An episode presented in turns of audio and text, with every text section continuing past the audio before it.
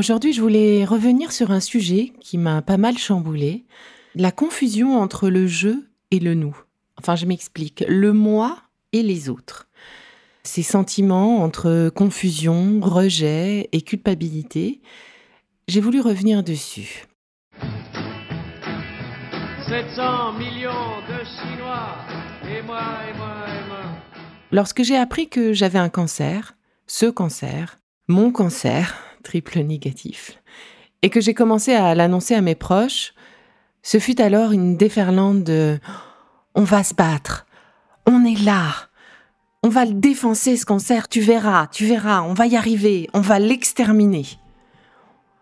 Alors tout d'un coup, euh, je n'étais plus un, mais nous étions cent. Et là, au lieu de me réjouir et me sentir soutenue, c'est un tout autre sentiment auquel j'ai été confrontée, celui très fort du rejet. Peut-être que c'était à ce moment-là une façon de rejeter la maladie, mais ce que je vivais surtout, c'était le rejet de tous ces gens qui se proposaient de se battre à ma place.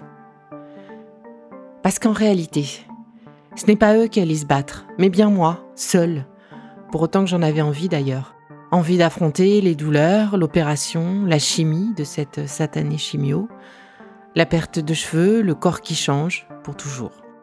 Ce qui s'est joué, eh bien, c'est cette perte d'identité, d'existence, de cet être malade qui tout d'un coup est un numéro à l'hôpital, qui tout d'un coup se montre à des inconnus, le corps médical j'entends, mais, mais tout de même.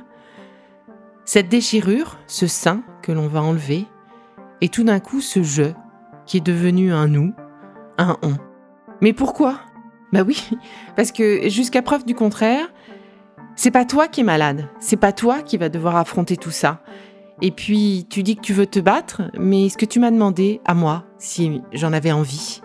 Est-ce que tu m'as demandé comment je vivais ça, moi? Comment comment la réalité de cette maladie qui s'est développée en moi, comme ça, sans prévenir, comment je vivais avec cette réalité? Cette responsabilité, enfin pour pas dire cette culpabilité d'avoir développé ce cancer. Alors, nous en avons longuement discuté avec Pierre-Étienne Schmidt, professeur de philo, mon éclaireur du moment. J'espère que ces échanges vous éclaireront autant qu'ils m'ont aidé et vous aideront à comprendre et à accepter, autant que pour moi, ce qui s'est joué lors de ces moments traversés.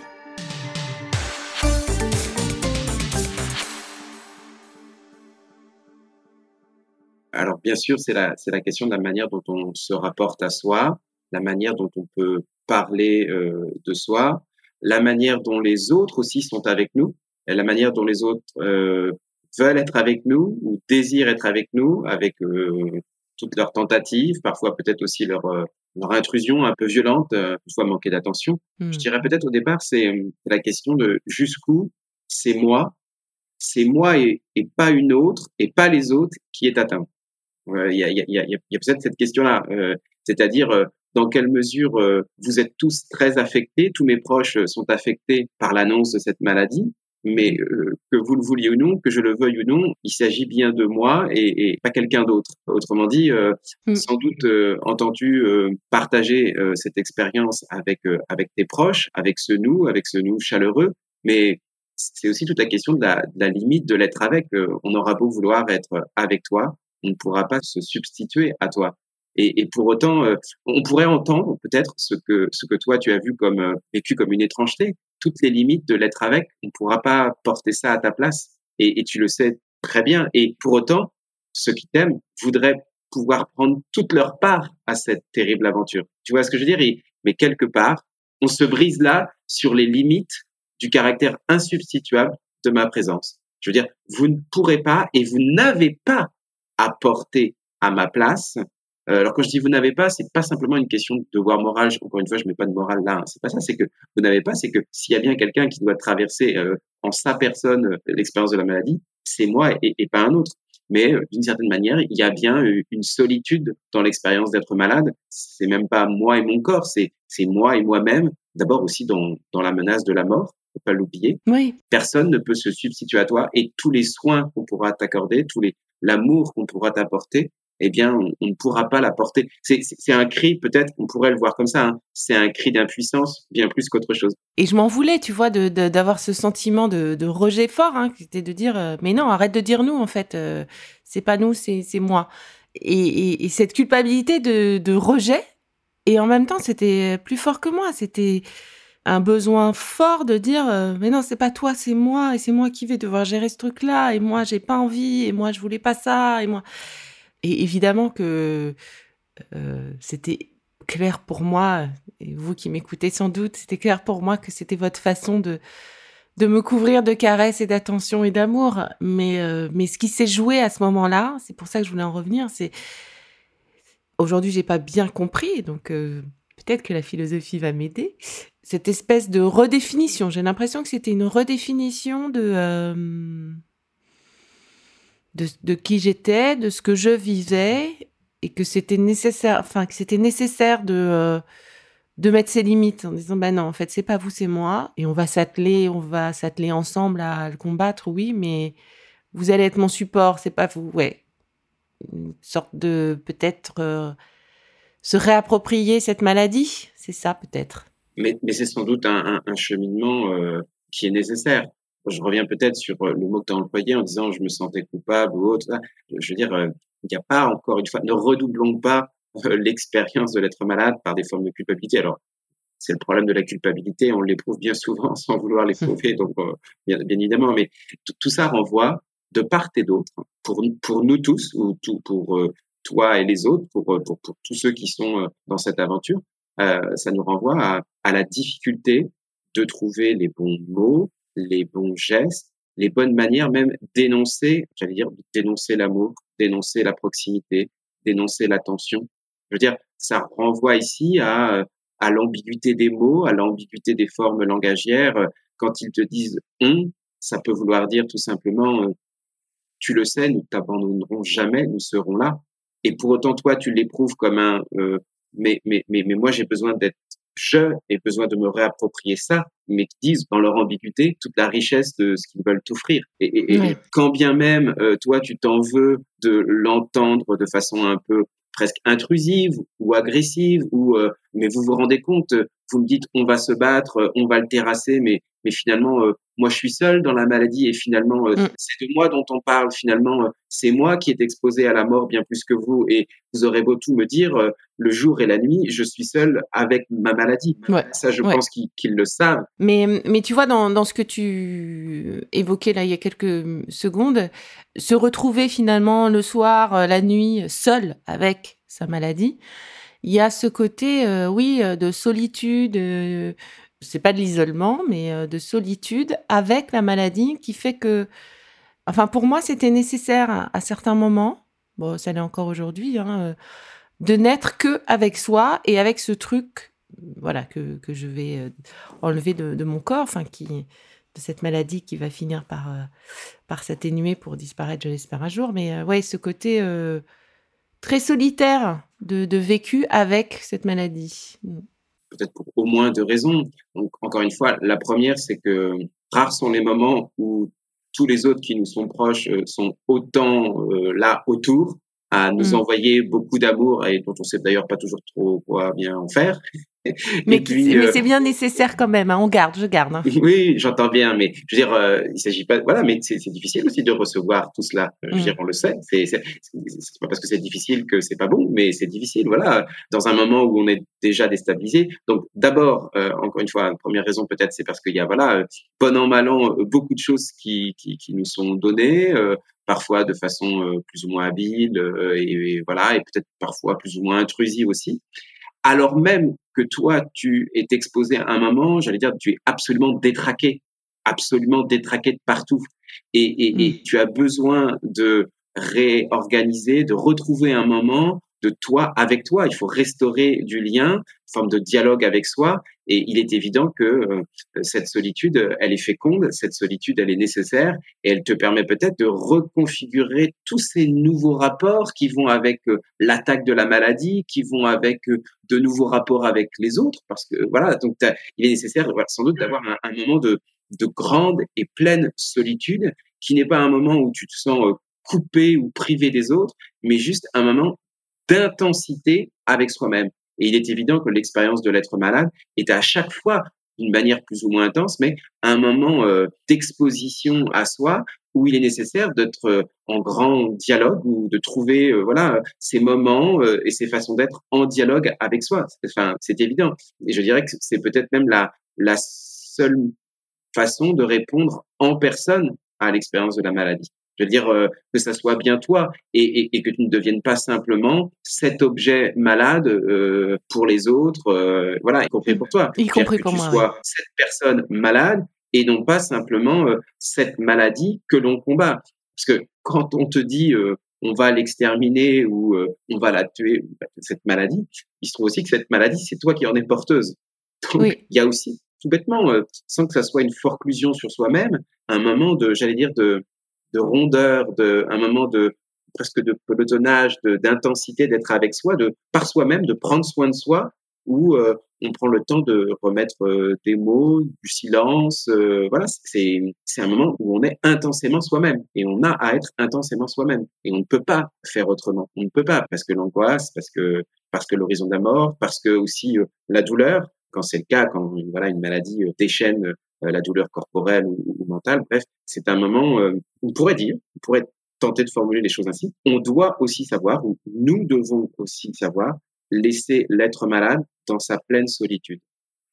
Et j'insiste encore une fois, cette solitude ne signifie pas que euh, cette personne doit être isolée, mais c'est aussi lui accorder le temps, l'espace d'être avec elle-même et non pas de devenir simplement un objet qu'on traiterait volontiers avec, gentillesse ou avec, avec soin, mais voilà, tu dois être toi. Et, pour être soi, il faut savoir être seul. Oui, et je crois que c'est aussi euh, hyper important le, fameux être soi et, se retrouver et être avec soi, euh, j'allais dire en paix, parce que ce cancer, c'est quand même, euh, tu le soulignais là tout à l'heure, c'est quand même moi finalement qui les crée, enfin mes cellules qui ont décidé de se développer, certaines de mes cellules qui ont décidé de se développer à leur façon, en toute autonomie. Je crois qu'on a déjà rapidement évoqué le sujet, mais, euh, mais je crois que c'est important ce truc dans cette maladie qu'est le cancer, que de se dire, ce sont nos propres cellules. C'est pas un virus qui nous attaque. On est bien dans un moment où on craint le virus de l'extérieur qui vient nous attaquer nous. Là, c'est un truc qu'on crée soi-même et qui va, en se développant à l'intérieur de soi, euh, agir contre nous. Et donc, euh, elle fait d'autant plus partie de nous, cette maladie, et on va la combattre, on doit se l'arracher, on, nous l'arrache, on nous l'enlève.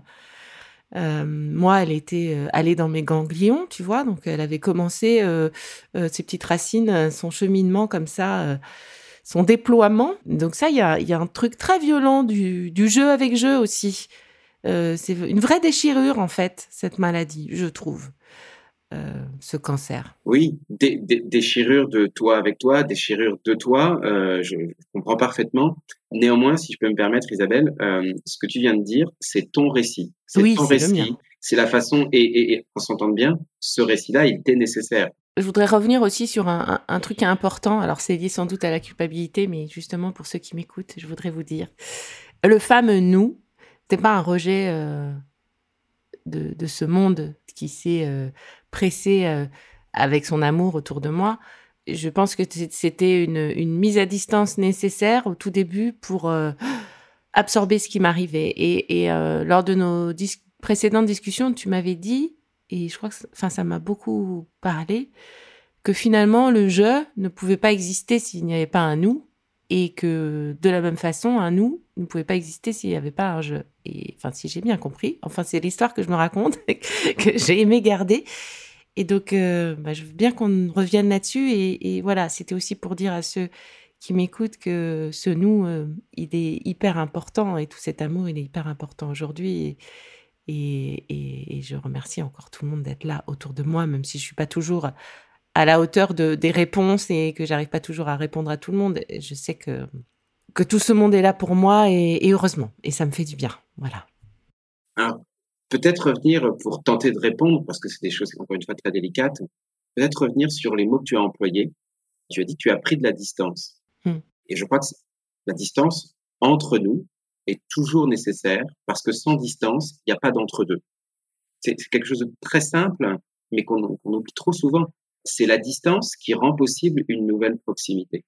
La distance n'est pas un écartement qui met les gens les, les uns les autres au loin ou, ou, se tenir à distance, c'est pouvoir se regarder. Être, se, tenir à distance, c'est pouvoir dialoguer, c'est pouvoir renouveler mmh. euh, des formes de regard, d'attention, d'écoute. La distance n'est pas ce qui écartèle deux êtres. Je veux dire, prendre de la distance, c'est aussi se dire, ben, voilà, il y a trop de choses qui sont bouleversées, il y a trop de choses qui, euh, qui sont changées. Prendre de la distance, c'est pas nécessairement se replier, euh, s'enfermer sur soi. C'est juste faire même pas un pas en arrière, mais un nouveau pas qui va réélaborer une manière d'être avec. Et donc, la distance, euh, c'est aussi une manière d'honorer la proximité à venir. Je veux dire, quand tu reviens à toi, ça ne veut pas dire que tu t'enfermes et que tu dis aux autres ne venez pas. C'est juste on reconfigure notre manière d'être ensemble.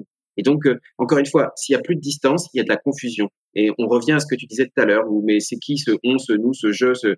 on ne sera jamais mmh. confondu. Donc la distance, reconfigurer la distance, c'est euh, c'est appeler à la reconfiguration d'une nouvelle proximité. Donc ça, je pense qu'il faut pas le voir. Si tu as eu besoin de prendre de la distance, prendre de la distance, ça veut pas dire ne plus vouloir voir les autres. Ça veut dire il est nécessaire de voilà reconfigurer l'espace et la manière dont je vais être présent avec vous et la manière dont vous allez être aussi, dont vous allez pouvoir être présent avec moi.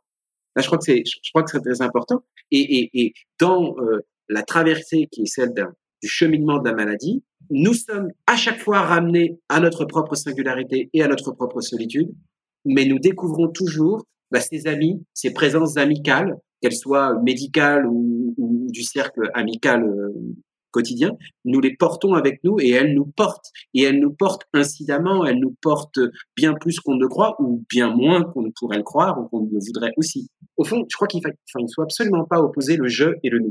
Le je est la possibilité d'un nous et c'est euh, le nous qui porte et rend possible un je. D'ailleurs, tu n'es je que dans l'interpersonnalité, que dans la relation. Ce qui, ce qui importe, c'est l'être avec. Tu ne te reconstitues en tant qu'être singulier et en tant que celle qui peut à nouveau dire je et qui peut encore dire je et qui doit encore dire je, que pour autant que tu es reconnu par d'autres avec qui tu es. C'est évident. voilà. Et celui qui est isolé, précisément, celui qui est isolé, il dit pas je, il dit plus rien.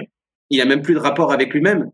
Et euh, pour répondre donc désormais à, la question sur euh, le je et, l'être avec, je pense qu'il faut peut-être revenir avec, à, cette idée que ce que nous sommes, ce n'est pas d'abord un je, un sujet auto-individué, euh, indépendant, euh, qui n'a pas besoin des autres. Ce que nous sommes, c'est d'abord une forme de présence. Et cette présence, nous sommes une présence, et cette présence, elle est toujours plus riche que ce dont nous avons conscience, que ce dont nous pouvons avoir conscience. Et cette présence, elle est simultanément une présence à soi et une présence aux autres. Et par conséquent, encore une fois, je ne suis jamais autant avec moi que lorsque je suis avec les autres.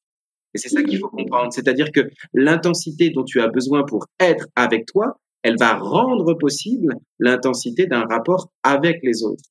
Et réciproquement, euh, c'est quand euh, les autres sont d'autant plus avec moi que je vais pouvoir être avec moi-même.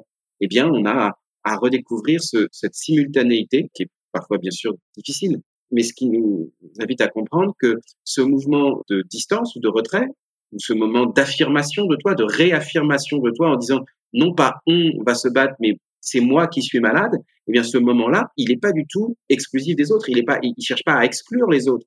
Au contraire, peut-être que c'est la seule manière de pouvoir revenir vers eux ou de d'aller vers eux, d'accomplir ta présence. D'être avec, eux. Mmh, d'être avec eux, absolument.